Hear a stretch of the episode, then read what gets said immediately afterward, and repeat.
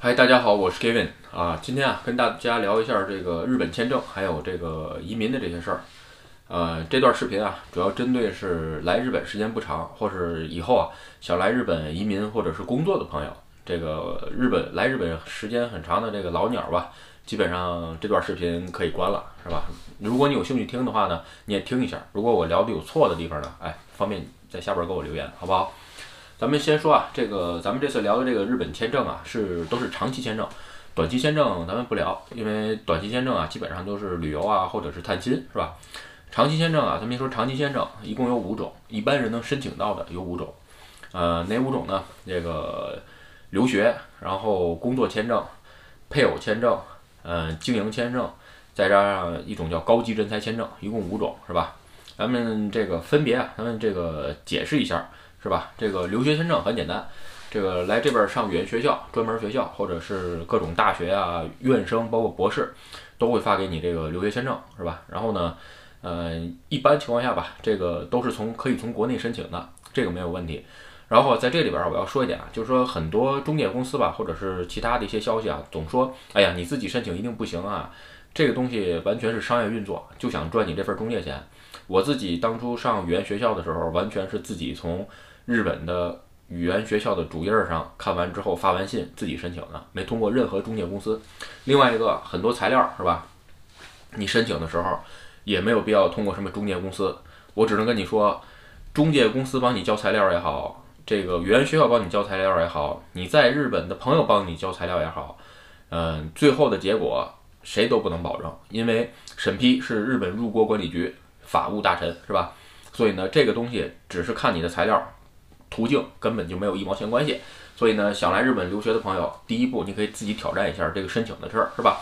所以呢，哎，不要这个再花这些冤枉钱了，这是我认为，是吧？然后第二，咱们再说啊，这工作签证，工作签证其实很简单，就是来日本工作，对吧？呃，一般的情况下，日本企业有可能在国内的大学呀有招，然后呢，也有可能是在那边有的分公司也会去招，然后呢，最后你可能内部转勤转到日本来，但是也是工作签，是吧？然后呢，另外一个就是给，然后当然也有一些中国公司在日在日本的中国公司是吧？呃，来日本这个开分就中国公司开分公司了是吧？然后你也是会有工作签证。另外一个呢，呃，在日本的这些呃，特别是 IT 公司的人才派遣啊，或者是这种做所谓的业务委托吧，他们也会去中国招很多工程师过来，这种也会发给你工作签证。这个办理工作签证的时候啊，我也跟大家说要注意一点是吧？先说啊，这个。毕业证是吧？毕业证原件这个是不需要的。就是说，很多公司跟你说，哎，我们要毕业件原件啊，或者怎么怎么，这个事儿，这个完全是蒙事，是吧？复印件给他就行。你跟他说这个根本就不可能，这个入管局根本就不会留你的原件。很多公司有可能怕你跳槽走人，扣着你的毕业证是吧？然后呢，让你工作个三四年，呃，再让你你可能再走。人才的流动性无论在哪儿都是受保护的，是吧？我认为在日本更是如此。所以不要再找这些。比较，就是说不靠谱的，嗯，中国的中介公司或者是转出公司去办这个工作签，没有必要花这个冤枉钱，是吧？然后呢，再说这配偶签证，配偶签证啊，一般直接申请的基本上不可能，就是说，嗯，要不然就是你的另一半先来这边工作了，后来帮你申请。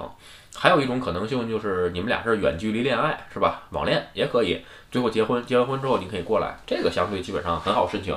而且再在这儿我补充一点啊，很多办配偶签证的朋友啊，喜欢找这个行政术士去办，这个东西啊，我不太建议，因为我自己办配偶签证什么都是自己办的。有人说，哎呀，你找行政术士能提高什么成功率啊？烂这个很多很多的说辞吧，这个东西就跟打广告一样，是吧？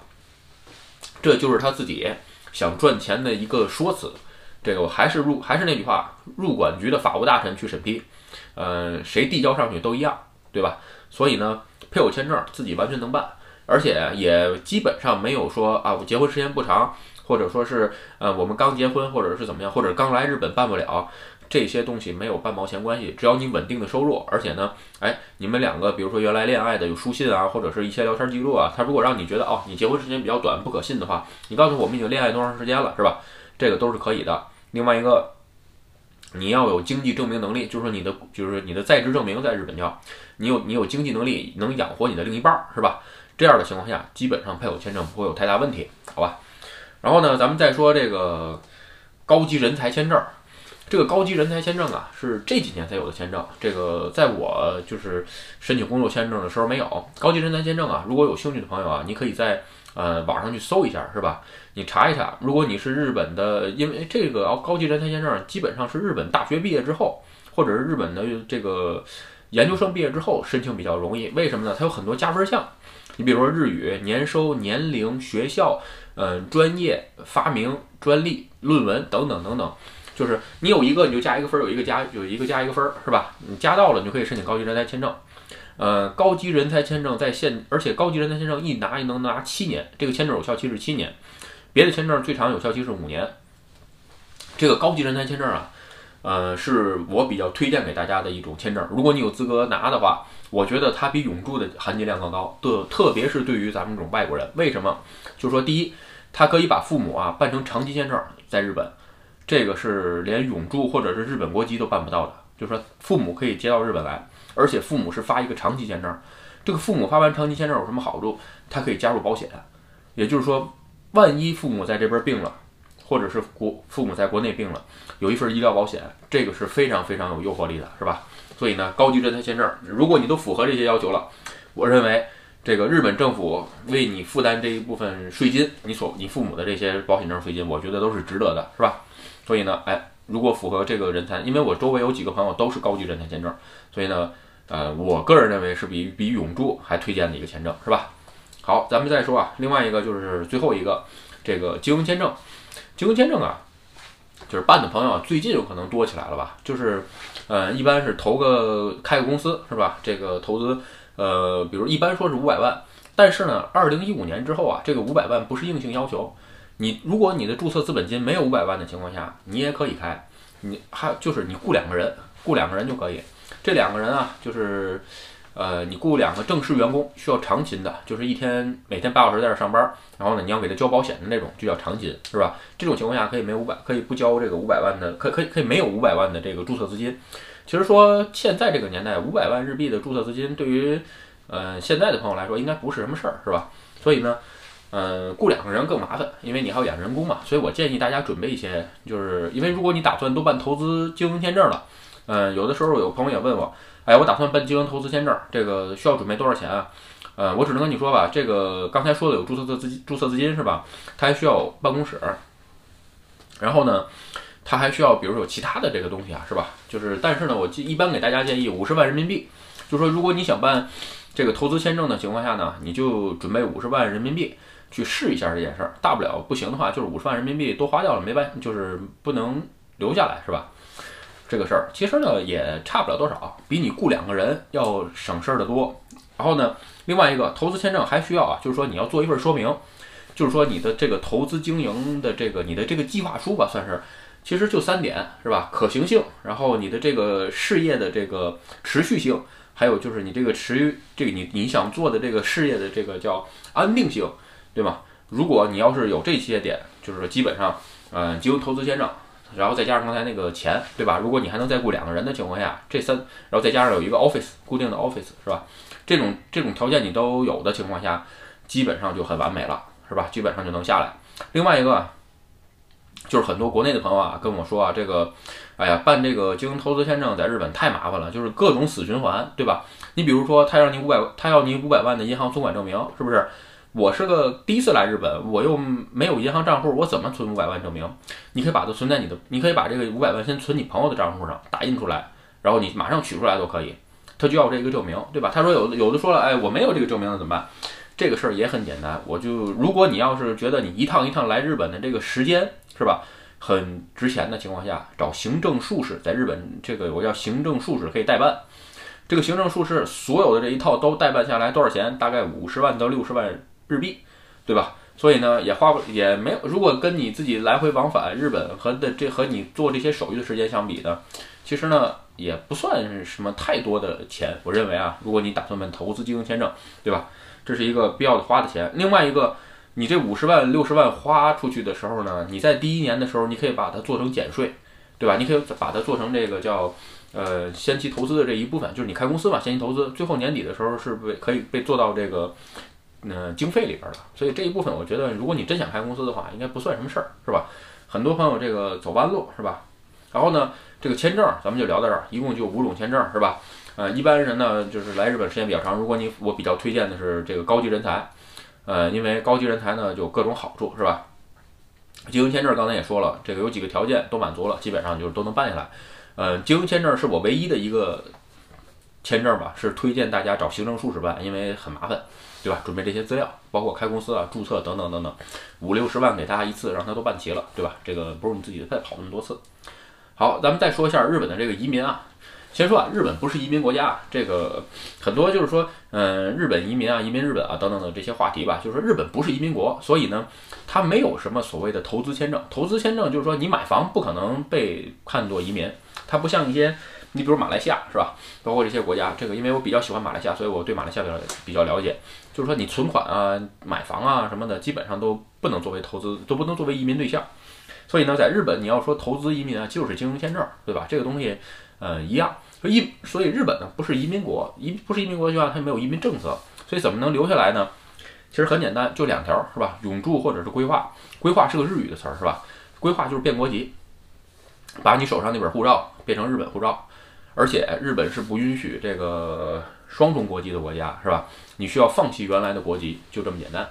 然后咱们先说啊，这个永住这个事儿，咱们先说一下永住啊，这个很简单，在日本待十年，然后呢？纳税应该是，呃，够够几年？应该是九年，还是多少是多长时间？具体我没查，但是最少待十年，时间挺长的。然后呢，嗯，就可以申请这个永住，然后需要一个担保人，这是这个永住条件里边最麻烦的，就是这个担保人啊，需要是日籍或者是日在日本的永住人才能给你做担保。也就是说，你在日本混了十年，是吧？到最后你发现没有朋友或者日本人给你做担保，让你归让你这个永住。这就是一个很尴尬的事儿，是吧？所以呢，这是永住。另外一个就是说，呃，还有这个这个规划，规划在日本比较简单。一般规划分两种，一个叫正，就一般就叫规划，还有一个叫简易规划。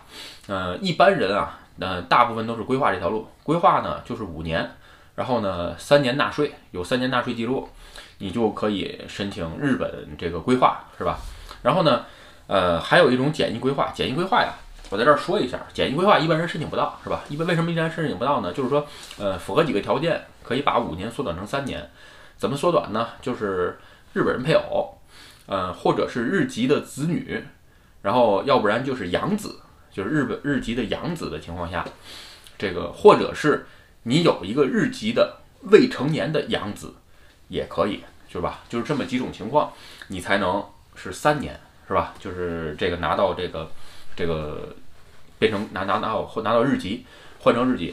然后呢，最后啊，咱们还是聊一下经营经营这个这个经营签证。很多人啊都说啊，这经营签证啊，一旦申请完之后，这个规划呀或者是永住都比较困难。嗯，这个东西就是道理是就是片面，是吧？就是说它不是说经营签证申请规划或者是申请永住困难，是这样，是经营签证啊，你本身经营一个公司。这个你经营公司的时候啊，比如说你会有纳税，是吧？